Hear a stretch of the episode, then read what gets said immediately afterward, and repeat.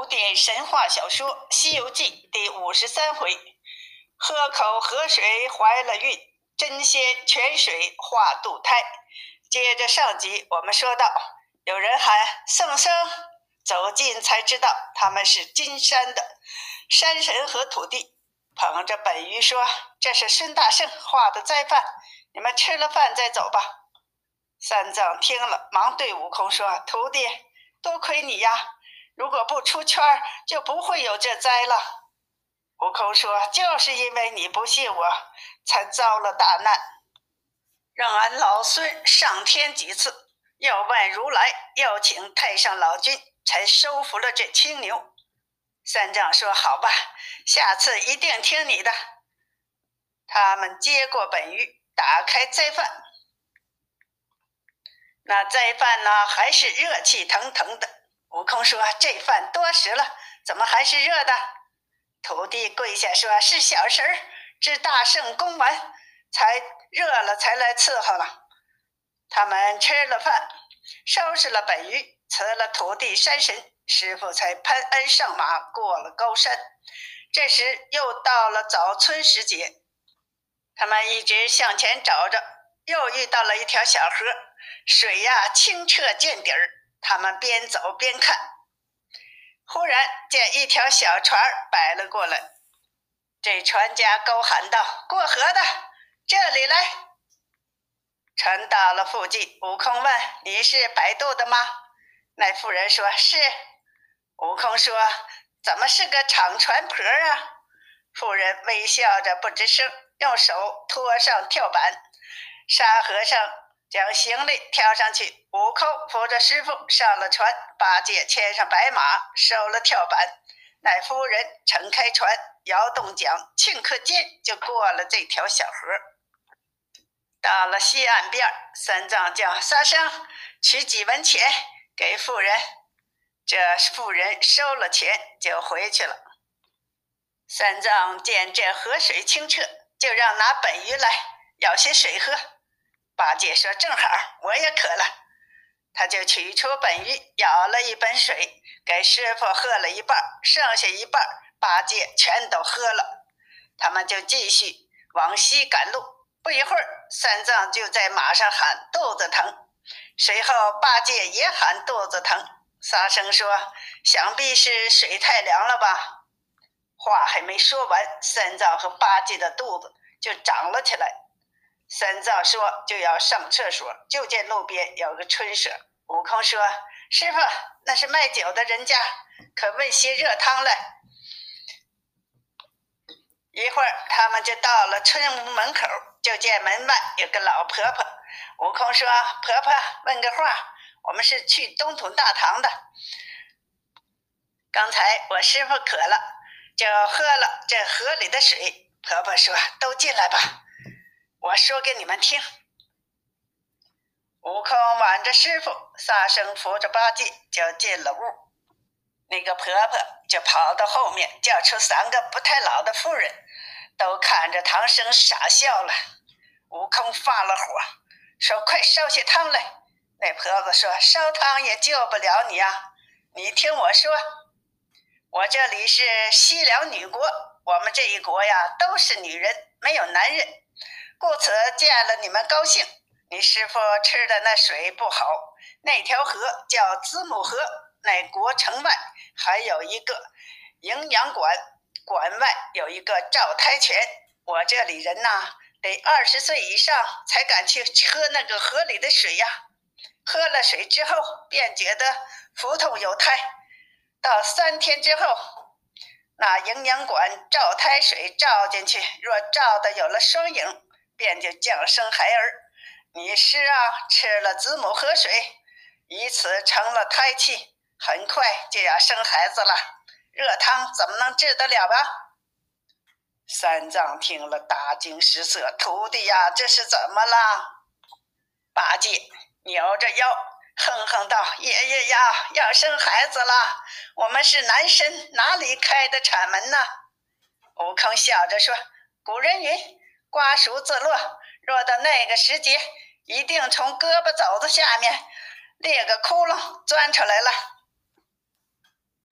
沙僧笑着说：“二哥，莫扭莫扭，只怕错了肠子，弄个胎前病。”八戒发慌了，流着泪，扯着悟空说：“哥哥，你问这婆婆，看哪里有手轻的稳婆，预先找几个来。”想是快了，快了。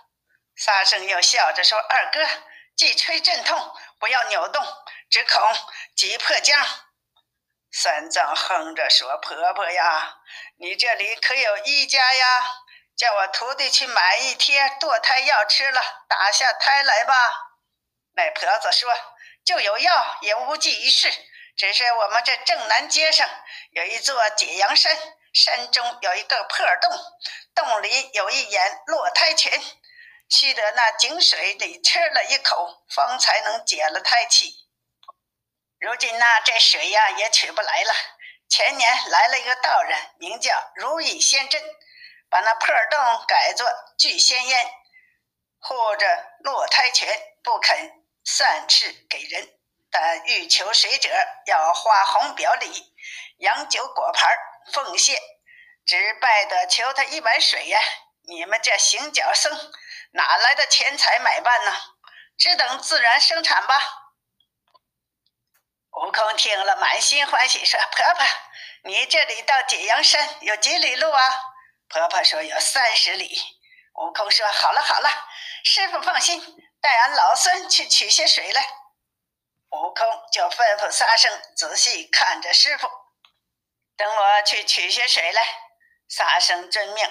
只见那婆子端出一个大瓦本来，递给悟空，说：“这本去吧，多取些水来。”给我们留着用。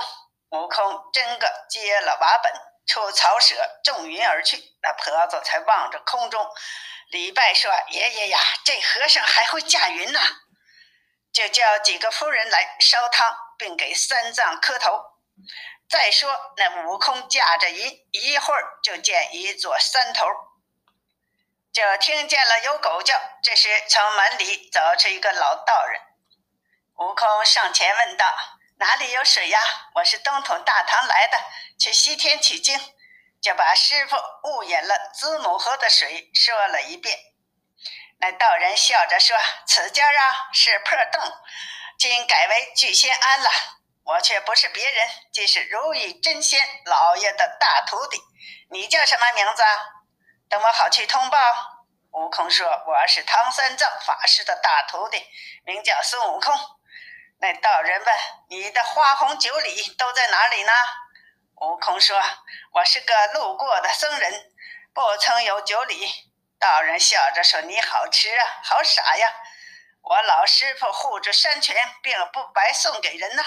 你回去办理了，我好通报，不然请回吧。”悟空说：“人情大事圣旨，你去说俺老孙的名字，他必然做个人情，或者连井都送给俺了呢。”那道人听了，只得进去报告，却见那真仙儿正在弹琴，停了琴，才说：“师傅，外面有个和尚，说是唐三藏的大徒弟孙悟空，要求落胎泉水救他师傅。”那真仙儿不听便罢，一听悟空名字，就怒火中烧，立刻脱了素服，换上道衣，取了一把如意钩子，跳出安门，叫道：“孙悟空在哪儿呢？”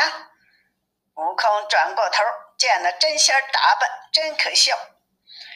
悟空就合掌作礼说：“贫僧便是孙悟空。”那先生笑道：“你真是孙悟空吗？”悟空说：“你看先生说的，常言道，君子行不更名，坐不改姓。我便是悟空，岂有假托之理？”先生说：“你可认得我吗？”悟空说：“我因归正式门。”秉承僧教，这一笑登山涉水，把我那幼时的朋友也都忘了，也没拜访。那先生说：“你走你的路，我修我的真。你来访我，有啥事儿啊？”悟空说：“因我师傅误饮了子母河水，腹痛成胎，特来先拜，求一碗落胎水，救我师傅。”那先生怒目道：“你师傅可是唐三藏吗？”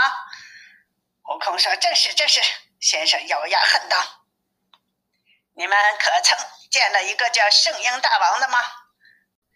悟空说他是浩山、苦松涧、火云洞、红孩儿妖怪的绰号。真仙问他为啥？先生说是我侄子，我乃是牛魔王的兄弟。前者家兄处有捎信报来，说唐三藏的大徒弟孙悟空把他给害了。我这里正没处找你呢，报仇呢，你倒来了，还要什么水了？悟空陪笑着说：“先生差了，你令兄也曾是我做朋友，幼年间也拜了七兄弟，但只是不知先生尊府。如今令侄好的很呐，现随着观音菩萨做了善财童子。我等尚不说，怎么反怪了我呀？”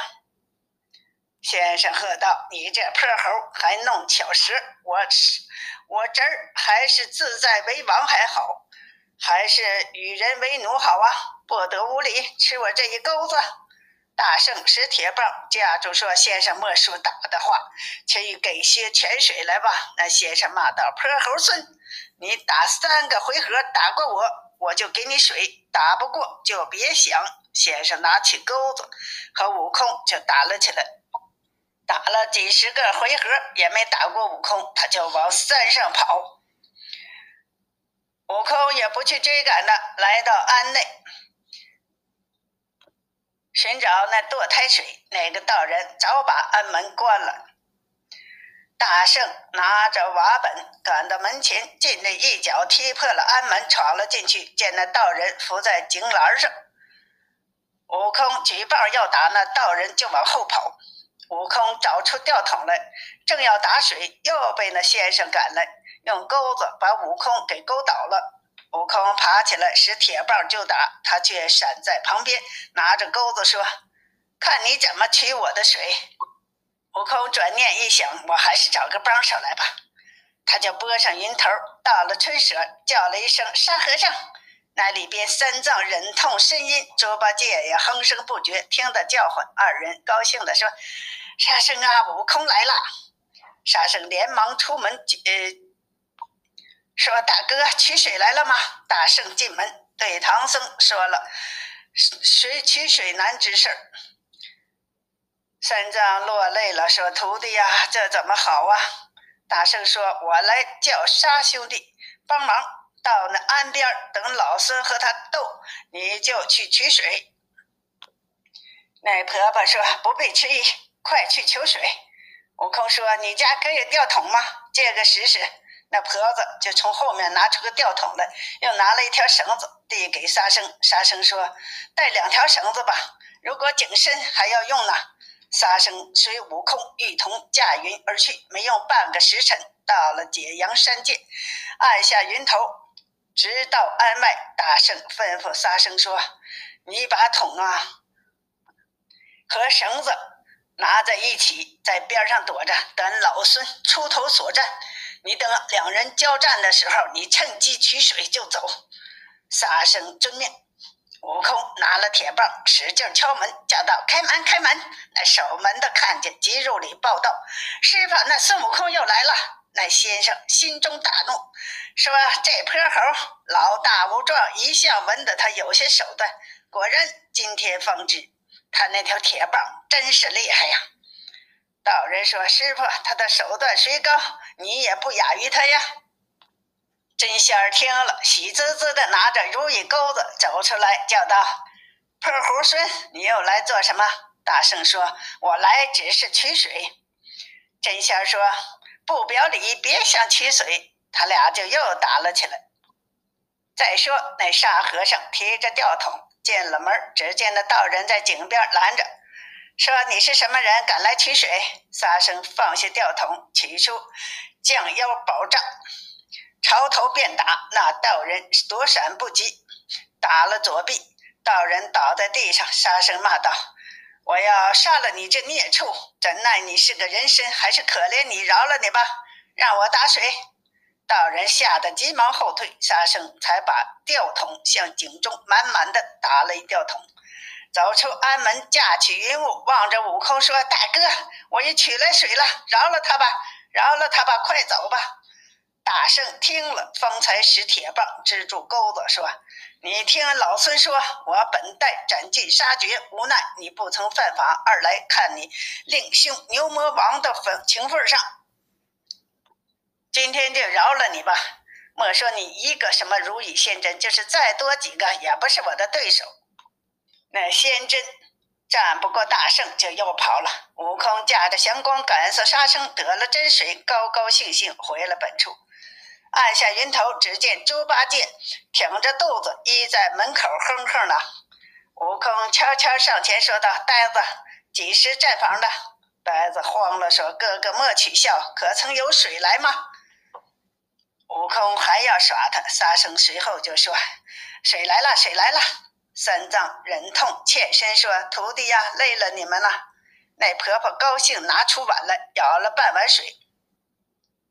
递给三藏说：“师傅，细细的吃，只消一口就解了胎气。”八戒说：“我不用碗，我连吊桶都喝了吧。”那婆子说：“老爷呀，你吓死人了！若吃了这吊桶水呀，连肠子都化了。”吓得八戒不敢胡为，只吃了半碗水。没一顿饭功夫，二人的肚子就瘪了回去。那婆婆拿了三个净桶，叫他俩方便，又热了些白米粥给他们补一补。八戒说：“吃了十碗也没吃饱。”老婆婆对唐僧说：“老师傅，把这水赐给我们吧。”悟空就将水送给了这婆婆，这婆婆谢了悟空，就把圣水装进了瓦罐。众人无不欢乐，他们又整了斋饭。次日天刚亮，师徒们谢了婆婆，离开了春舍，继续向西走去。欲知后来，请听下集。